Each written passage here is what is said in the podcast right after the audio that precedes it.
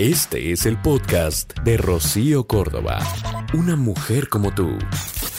Hoy tenemos tremendo temazo. Sí, porque vamos a tratar de, pues, de analizar, este, con el permisito de los millennials, ¿no? Porque tiro por viaje hablamos de ellos, de cómo es que viven el amor, pero es que en estos días digamos que la gente se va centrando cada vez más en su propio placer, en su carrera y por lo tanto se van olvidando de la sensación real de estar enamorados, de lo que tendría que ser un amor en donde hay entrega, en donde hay compromiso, en donde eh, hay hasta la responsabilidad por el corazón del otro y los sentimientos del otro. Mira, en particular, esta generación de los millennials, digamos que parece haberse alejado del romance convencional porque digamos que muchos de ellos nunca han tenido una buena comprensión de lo que es el amor.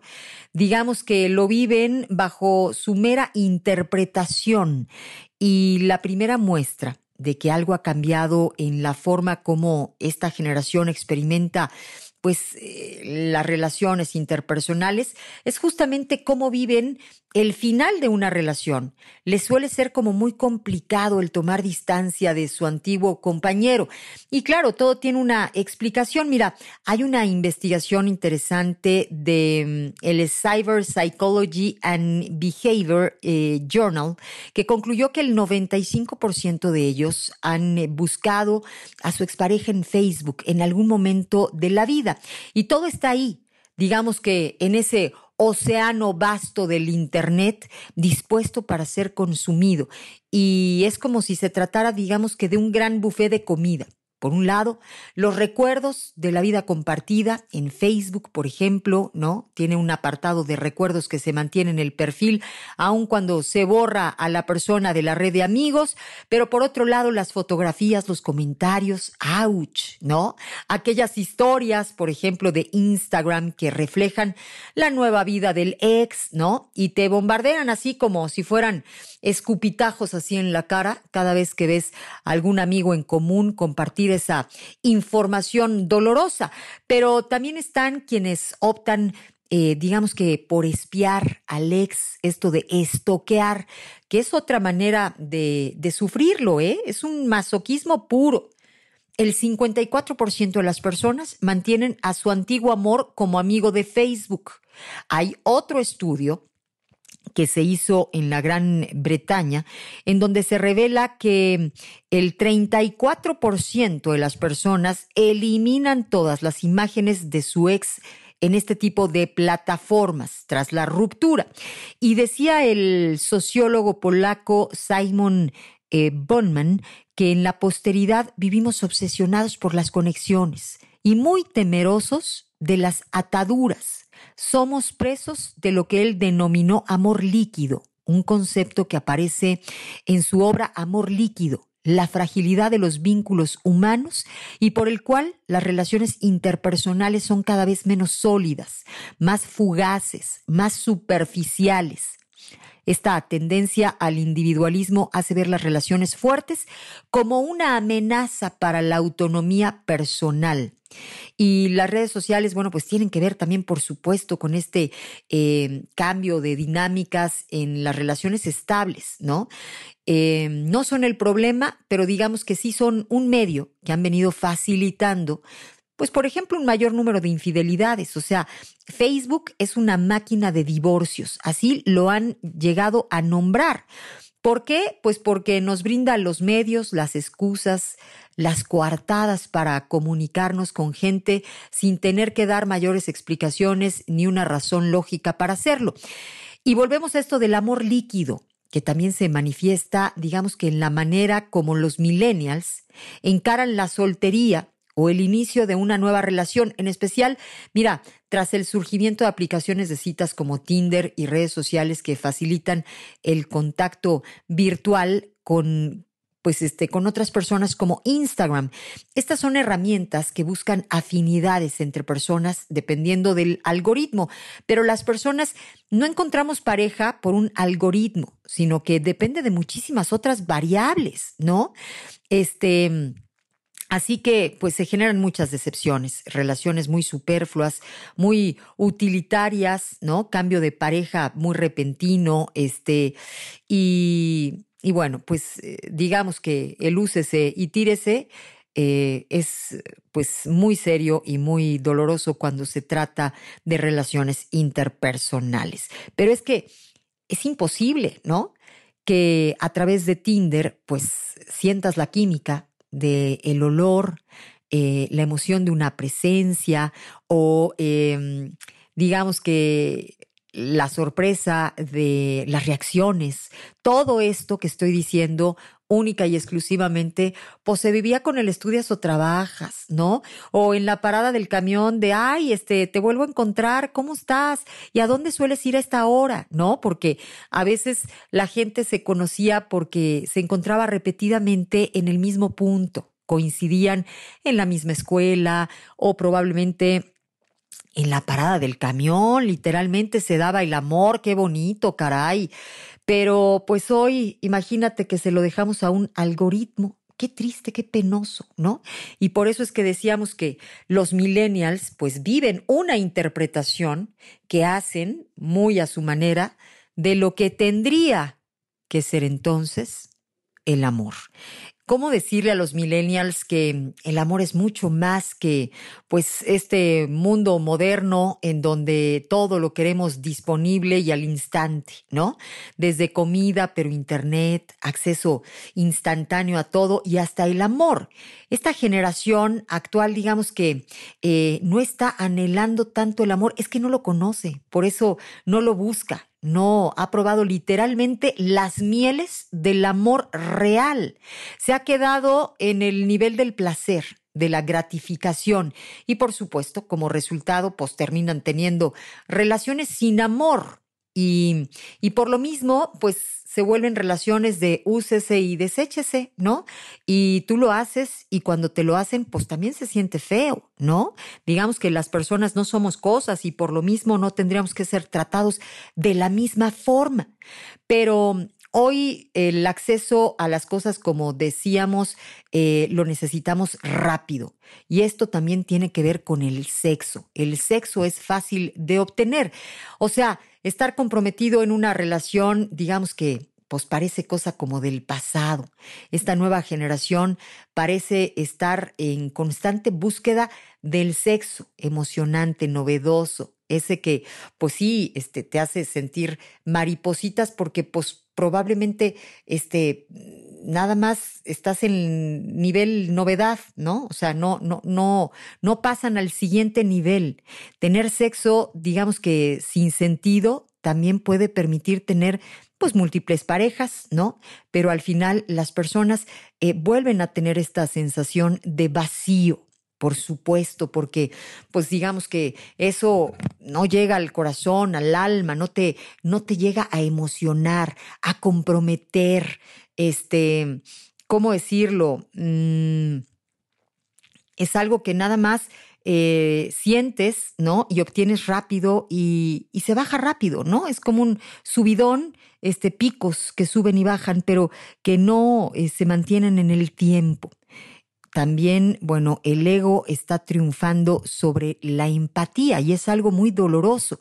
Esta generación prefiere darle más importancia a sus propias necesidades, a pesar de que, vamos, a ser eh, egocéntrico, es parte de la naturaleza humana, centrarse nada más en las propias necesidades, en los deseos personales, pues por supuesto supera la capacidad del individuo para sentir empatía.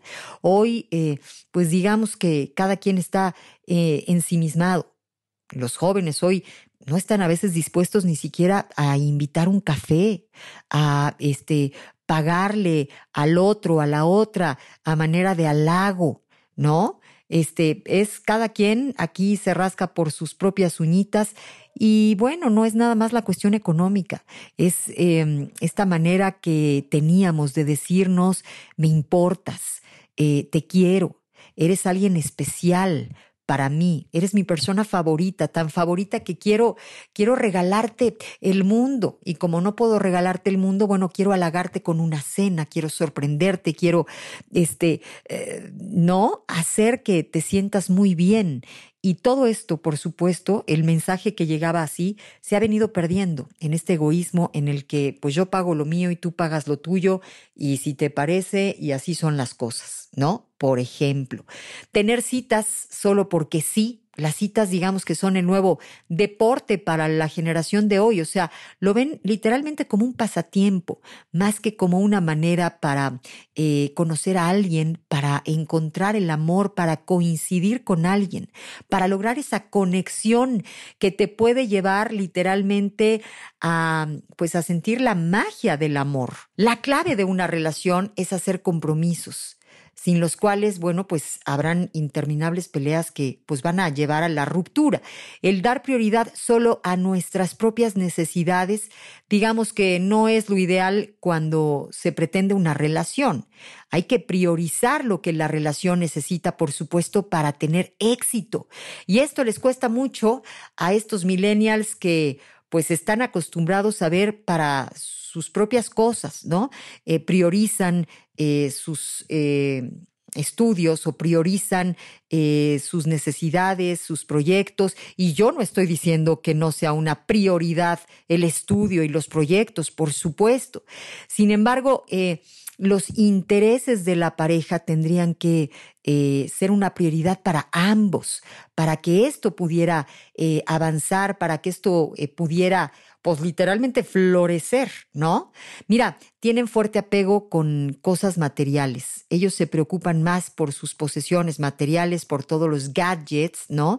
Muchas veces eh, que por sus propias parejas. ¿Te acuerdas de aquel hombre que pues casi casi acariciaba al, al, coche, ¿no? Porque le estaba sacando brillo todo el día, lo amaba, este le revisaba el motor, bueno, literalmente casi le daba besitos a las bujías y al ¿Te acuerdas que existía ese tipo de hombre? Bueno, yo no sé si todavía lo exista, este, o, o, exista, pero yo creo que sí, ¿no? Debe de haber.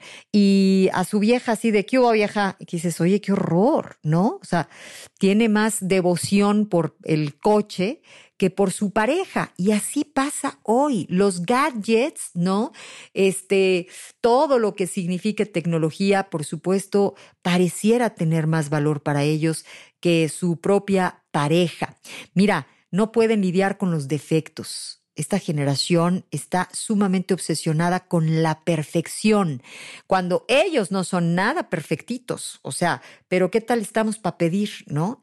Vamos, simplemente no pueden lidiar con los defectos de las parejas. Todo el mundo está en busca de esa persona perfecta que pueda satisfacer todas sus expectativas, pero esto es literalmente, eh, pues, poco realista, ¿no? Es, digamos que, una utopía. Es imposible pensar que pues alguien va a encontrar a una persona perfecta en este mundo totalmente imperfecto.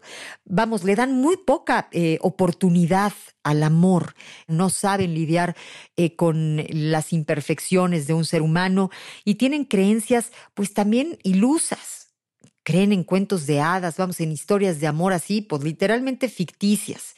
Esta creencia en historias de amor de ficción y conclusiones de cuentos de hadas, pues conduce a una expectativa no realista de las relaciones de la vida real. Y para ellos tampoco eh, encuentran el momento adecuado para enamorarse. O sea, están tan ocupados construyendo su carrera que pues no tienen tiempo para estar enamorados. Y por lo tanto, pues se empeñan en decir, no es el momento adecuado. Y así se les irá la vida porque probablemente ya se les ha ido la oportunidad con alguien que valía la pena. Y, bueno, pues es una pena que esta generación eh, piense eh, pues que las relaciones amorosas, este, son de úsese y tírese, ¿no? Eh, que probablemente, este, pues crean que el amor es eh, pues ese sexo este rápido, inmediato, este que se da y nada más y que cuando pasa la emoción pues se tira.